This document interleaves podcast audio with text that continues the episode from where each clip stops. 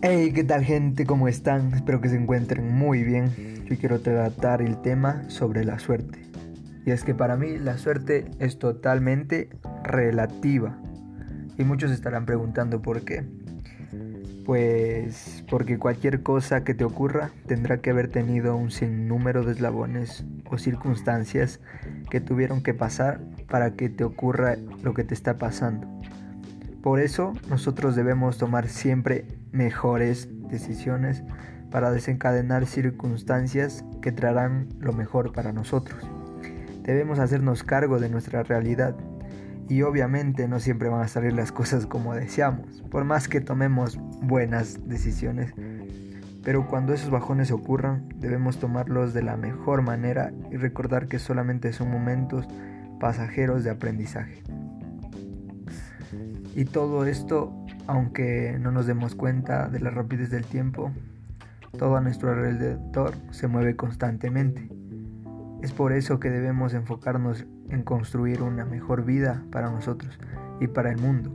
No esperar a la suerte, no esperar a que te ocurra algo por suerte. No, la suerte ocurre por eslabones que hemos estado desencadenando desde hace tiempo. Por ejemplo, un, buen cuerpo no, no se da de la noche a la mañana por suerte. No, tenemos que poner a trabajar varias cadenas, varias, varios eslabones para que ocurra eso. Entonces debemos empezar a ver las cosas en el largo plazo, obviamente. Y hay demasiadas personas que salen de su casa sin una esperanza o con la esperanza de que Algún día les va a tocar la suerte de ganarse la lotería. Les va a tocar la suerte de que llegue la pareja de su vida. Van a tener la suerte de ganar mucho dinero. Van a tener la suerte de sentirse en paz, con tranquilidad, con felicidad. Por suerte. Solamente por la suerte.